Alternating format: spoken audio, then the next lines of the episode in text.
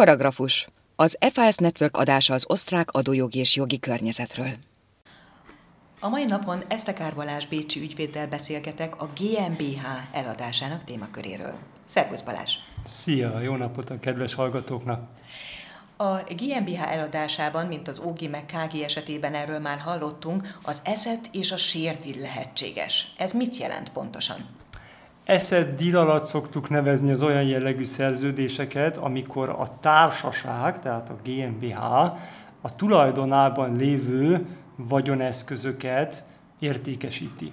Tehát a GmbH kvázi eladja az üzleti tevékenységéhez tartozó vagyoni eszközöket. Share dealnek hívjuk azokat a tranzakciókat, amikor a GmbH-ban tulajdonos váltás történik, tehát igazából nem a GmbH értékesíti a vagyonát, vagy a vagyontárgyait, hanem a GmbH tagja, tulajdonosa értékesíti a GmbH-t. Melyikkel találkozol gyakrabban?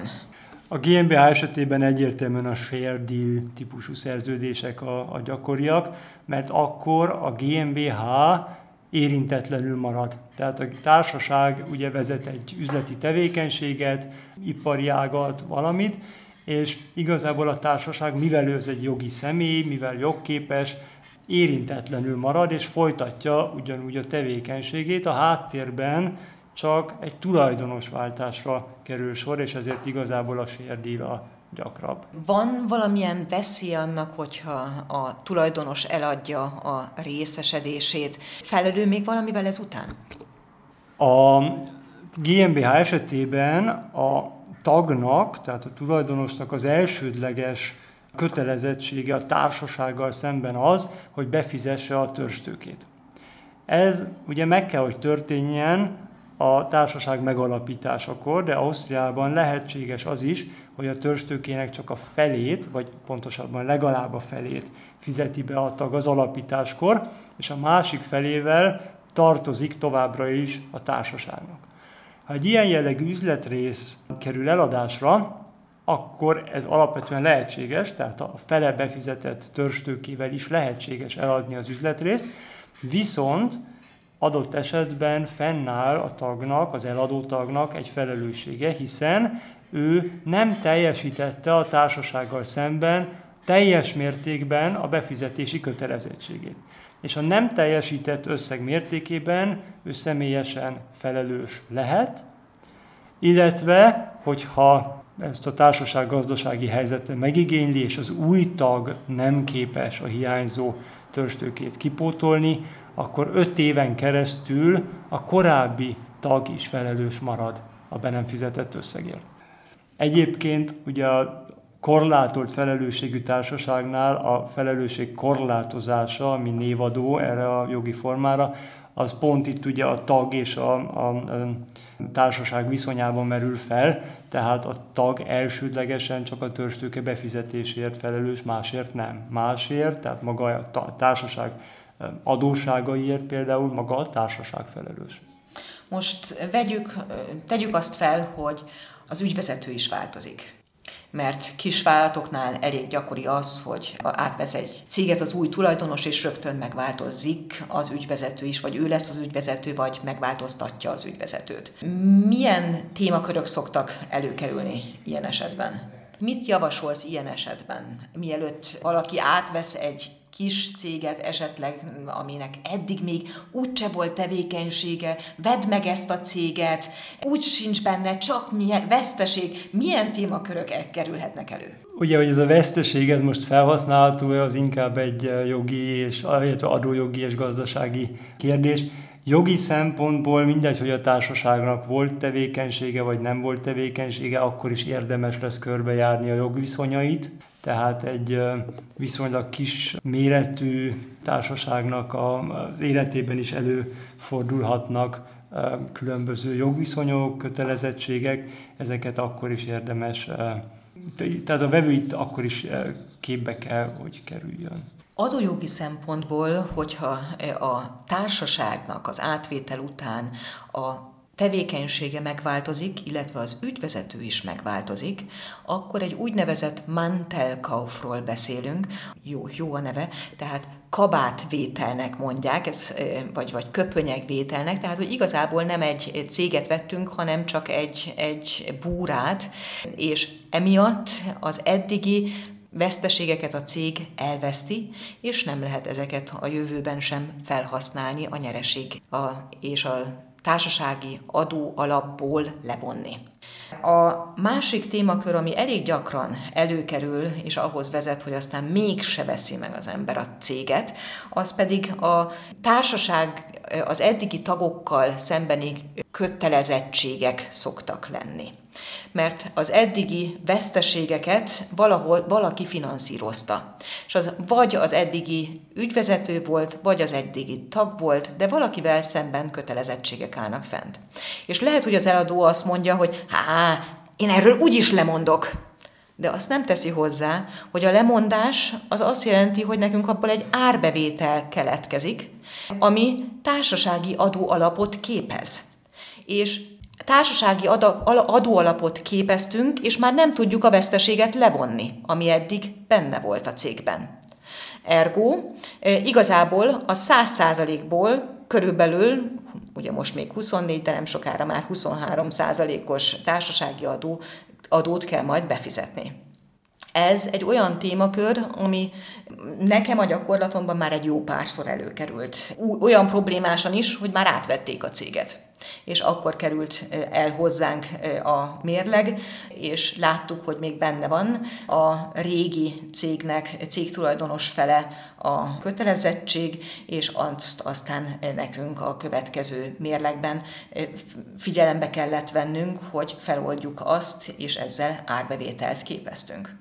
Egy kicsit hasonló téma például az, ami nálam már felmerült, vagy nálam előfordult, hogy megveszi a, a társaság üzletrészeit valaki, és aztán mondjuk egy későbbi adóvizsgálat során kiderül, hogy az eddigi könyvelés hiányos volt, vagy rosszul lettek um, elkönyvelve dolgok, és akkor egy adó utánfizetésre kerül sor. Mikor érdemes egyáltalán vállalatot megvásárolni? Mert ugye most már körbejártuk a veszélyeit, hogyha egy üres KFT-t átveszek, akkor az veszélyeket rejt ez a tranzakció magában, és mindig át kell gondolni még az átvétel előtt, hogy ténylegesen megérje. De mikor éri meg egyáltalán? Igazából én azt mondanám, hogy csak akkor, hogyha ez egy tényleg érdekes, működő társaság, tehát a társaság csinál valamit, csinál forgalmat, van valami tényleges üzleti tevékenysége, és én azt szeretném konkrétan folytatni, vagy oda szeretnék legalább betársulni, vagy abba szeretnék investálni, látok benne lehetőségeket. Tehát egy tényleg vállalkozói szerepet is szeretnék ellátni, vagy egy investori szerepet szeretnék ellátni egy üres társaság, vagy egy úgynevezett ilyen köpönyek társaság megvásárlását én általában nem szoktam tanácsolni, mert a vég, akkor is, ha ez egy sérdíl, akkor is, hogyha a tagnak a felelőssége korlátozott a törstőke összegére, végeredményben akkor se lehet sose tudni, hogy pontosan, vagy teljesen biztonságosan, hogy milyen múltja van a társaságnak, mi törhet esetleg hónapokkal vagy évekkel később még a felszínre, és igazából ezért biztonságosabbnak tartom egy új társaság alapítását, mint egy meglévő társaság megvásárlását. Annyival olcsóbb lenne a, a vállalat átvétele? Tehát miért, miért téma ez egyáltalán? Amiről még nem is beszéltünk igazából, hogy ugye a társasági, tehát a korlátott felelősségű társaságnál a, az üzletrész megvásárlása formaköteles Ausztriában, tehát itt ezt csak egy közjegyző jogiraton keresztül lehet megvalósítani, lehet mozgósítani az üzletrészt. Ez az első aspektusa, mert ugye itt költségek felmerülnek. Erre most elmondható az, hogy a társaság alapítása is közjegyző okiratba kell foglalni, tehát ott is ugyanez a költség nagyságrendileg fel fog merülni. Tehát igazából a különbség az, hogy mekkora vételárat fizetek, mert ha a vételár alacsonyabb, mint egy kezdőtársaságnál a törstőke lenne, akkor lehetne esetleg azt mondani, hogy olcsóbb megvenni, mint megalapítani, mert ugye megspórolom a törstőke befizetését. Viszont a törstőkét fel tudnám használni aztán kiadásokra.